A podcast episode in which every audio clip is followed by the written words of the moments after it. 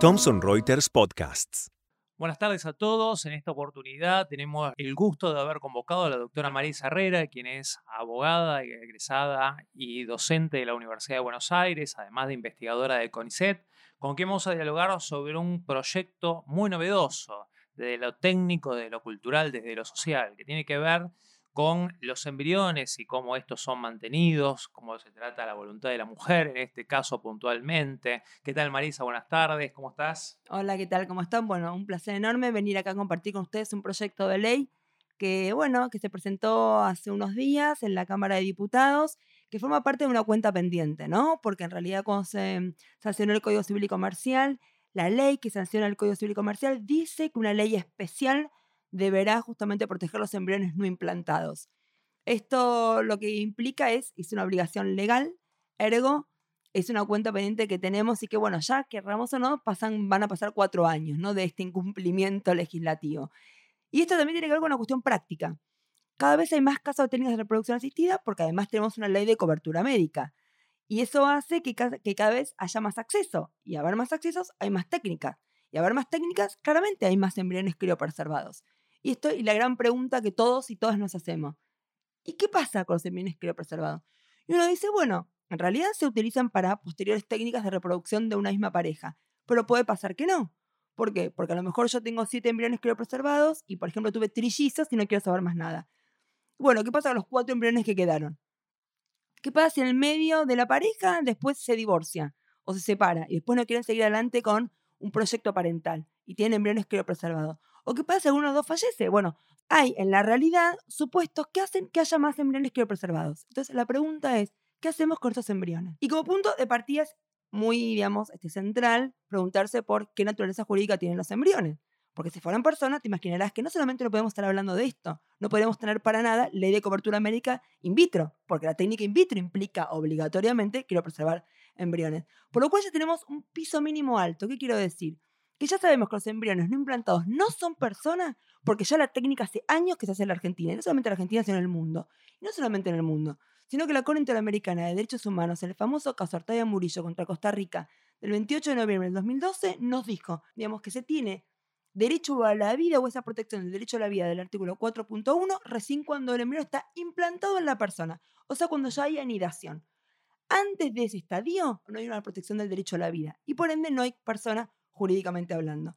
En ese contexto, vos ya tenés sorteado un elemento. ¿Qué quiere decir? Al no ser persona, yo puedo tener un mayor plafón para regular. Porque de hecho, nuestra propia ley de técnicas de reproducción de cobertura médica te permite la criopreservación de embriones, te permite la donación de embriones y te permite la revocación del consentimiento hasta antes de la transferencia del embrión. Si yo puedo criopreservar, puedo donar y puedo revocar, es obvio que no son personas, para la propia ley nuestra de hoy, que ya va a tener desde el 2013 hasta el día de hoy, que nadie la decretó inconstitucional, por lo cual también esa ley, que gozó de mucha salud constitucional, implica que tampoco pone en compromiso o pone en tensión este concepto de que el embrión, digamos, no es persona. Vos tocaste uno de los temas, digamos, en esta enumeración y en estos ejemplos. Dijiste, bueno, ¿qué pasa si tengo siete embriones o utilizo tres? ¿Qué pasa con los otros cuatro? Digamos, que creo que es el gran conflicto y el gran tema de discusión. Tal cual. Lo que hace este proyecto es justamente decir, bueno, ¿cuál es el destino de los embriones? Entre otras cantidad de cosas. Y el destino son cuatro, que son los cuatro destinos posibles. Que el primero, ¿cuál es? El que más se utiliza en una primera, digamos, etapa.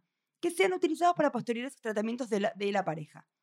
¿Por qué? Porque es posible, en general las técnicas no son perfectas, al contrario, sino que es posible que, el, primer intento no, uno no quede embarazado, por lo cual los embriones sobrantes se utilizan para eh, posteriores procedimientos de técnicas de reproducción.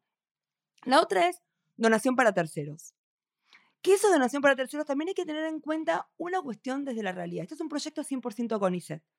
Quiere decir que estuvo hecho por investigadores que somos, formamos parte del Sistema Nacional Científico por lo cual está hecho por biólogos, básicamente Alberto Kornblick, que es un gran científico argentino, gente que viene, digamos, de la medicina, gente que viene de la biotecnología, gente que viene del derecho. Desde este concepto uno dice, bueno, ojo con esto, porque hicimos una investigación financiada por la UI y por el en el cual le preguntamos a las personas que están en técnicas de reproducción si donaría los embriones. Y una cosa es lo que la gente diría que no está en técnicas, por lo cual todo el mundo dice, si yo los donaría para que la gente pudiera verse satisfecho de lo que yo Eso es, digamos, la cuestión altruista de la gente, ¿no? Voluntariosa. Sin embargo, la gente que esté en técnicas de reproducción no los donaría. Porque técnicamente, genéticamente, ese embrión tiene la composición, por ejemplo, de tus propios hijos. Por lo cual la gente tiene esa cosa, digamos, fantasiosa, quieras o no. Y si el día de mañana veo a alguien por la calle que sea similar a mis hijos como poder, es posible porque genéticamente tiene esa carga. Por lo cual la gente que está en técnicas de reproducción y tiene embriones criopreservados no los donaría. Entonces digo, también es una posibilidad, es una posibilidad también que en la realidad se daría poco. Porque además también otra cuestión. No es lo mismo que yo me someta a técnicas de reproducción teniendo cuarenta y pico de años con embriones con mi material que yo done ese material. Porque ese es con material, ya por decirlo así, grande, viejo. Entonces, por lo cual, no tengo por qué donarle a una pareja que recién empiece, que realmente un embrión que sea con material genético de algo que digamos que es probable que no prenda o que no se desarrolle. Entonces, también tengo distintas causas por las cuales es muy difícil que la gente done embriones. La tercera, que es el régimen legal supletorio, como le decimos los abogados, y quiere decir si la gente nada pacta al respecto, nada dice al respecto, o si hay conflicto al respecto, cómo se dirime, básicamente tiene que ver con esto de, la donación para investigación. Porque además es la forma de que haya un resultado solidario en algún punto. ¿Por qué? Porque la investigación tiene una pata absolutamente solidaria, porque de los resultados de una investigación nos nutrimos todos y todas. Y encima, como hay muchas investigaciones y digamos muchas enfermedades que son de carácter genético, poder investigar en embriones también te van a permitir poder hacer un gran avance en, este campo. E incluso mejorar la propia técnica de reproducción asistida. Ver por qué muchas veces no funciona o no prenden ciertos embriones. Entonces, esa es una buena forma también de hacer una edición solidaria.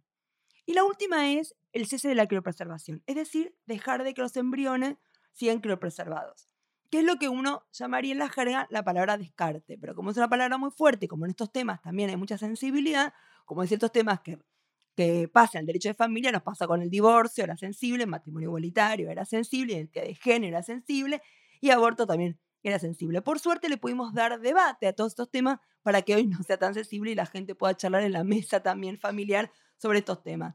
Entonces, en este contexto, el cese de la criopreservación implica la decisión conjunta de la pareja de decir hasta acá llegamos y no queremos que esos embriones y cesar la criopreservación. Porque además, otra cuestión.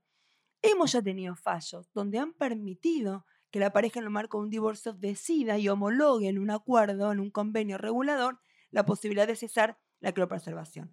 Ay, perdón, ¿no? Porque hablaste de pareja, digamos. ¿Sí, se requiere el consentimiento de las dos partes? Bueno, esto es así. También tenemos lo que hace también la ley, o el proyecto, perdón, es evitar conflictos jurídicos. ¿Qué quiero decir? Lo que hacemos en el proyecto es poner, si es un proyecto parental conjunto, tienen que estar ambos de acuerdo con el destino común. Porque si, como los embriones no es de uno ni de otros, es de ambos, entonces vos no puedes decirme que sea para donación para investigación y yo donación para terceros. Porque si hay un conflicto, ¿cuál de los dos prima? Entonces, para evitar esto, yo le digo, estimados, ustedes van a tener, ustedes se mencionan técnicas de, de reproducción, que trae consigo la posibilidad de que haya embriones criopreservados. Perfecto. Ustedes charlenlo, hagan terapia, conversen con amigos, hagan lo que quieran, pero vengan acá con una edición tomada. ¿Cuál es el destino común que quieren para los embriones criopreservados? Así evitas después conflictos que se judicializan. Justamente la gran virtud de una ley es evitar conflictos o por lo menos dar soluciones previas para que la gente sepa de antemano bueno, ¿qué pasa si? ¿Qué pasa si me divorcio? ¿Qué pasa si tengo una ruptura? ¿Qué pasa con mis hijos? Bueno, el qué pasa justamente es la idea o, el objetivo que debería cumplir las leyes. Entonces, justamente para evitar conflictos, lo que hacemos es esto de la coincidencia en el destino.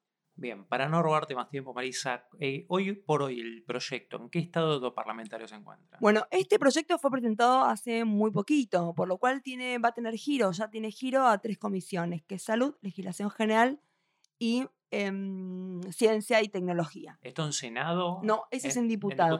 en general los proyectos de ley que son más progresistas, por decirlo de una manera más, digamos, sintética, son proyectos que suelen pasar primero por diputados, porque es una cámara más afín, es una cámara más amplia, es una cámara más, digamos, más, más, más abierta, más porosa, si podemos decir de una manera. Igual pasó con aborto y con otras cuestiones. Por lo cual yo creo que es de una estrategia, digamos, si uno quiere decir, Sí, legislativa que pase primero por diputados y después, en todo caso, vaya a Senado, que es más complicada. Ahora, año electoral, difícil, pero bueno, eso no quiere decir que uno no siga trabajando y no siga apostando a estos debates más profundos, ¿no? Lo bueno es el origen, ¿no? De estas leyes y esa lectura, digamos, dispar, digamos, tan inclusiva de tanto de las profesiones, donde contás con un médico, como dijiste, donde en definitiva es un proyecto del CONICET. Tal cual. Acá también es una idea esto de, uno hace, a ver, uno no, no está regulando, a ver, aquellos que están en contra de las técnicas de reproducción o aquellos que están en contra de la criopreservación, lo puede hacer. Esto es justamente ampliar derecho. Lo que pasa es que cada vez hay más casos. Por lo cual, esta es una realidad que, se, digamos, que está y cada vez va a ser más compleja y más profunda. Por lo cual, me parece que hay que animarse a atreverse a poder dar estos debates. Exactamente, hay que discutirlo. Tal cual. Bueno, Marisa, muchas gracias por sumarte a esta charla. Un placer enorme.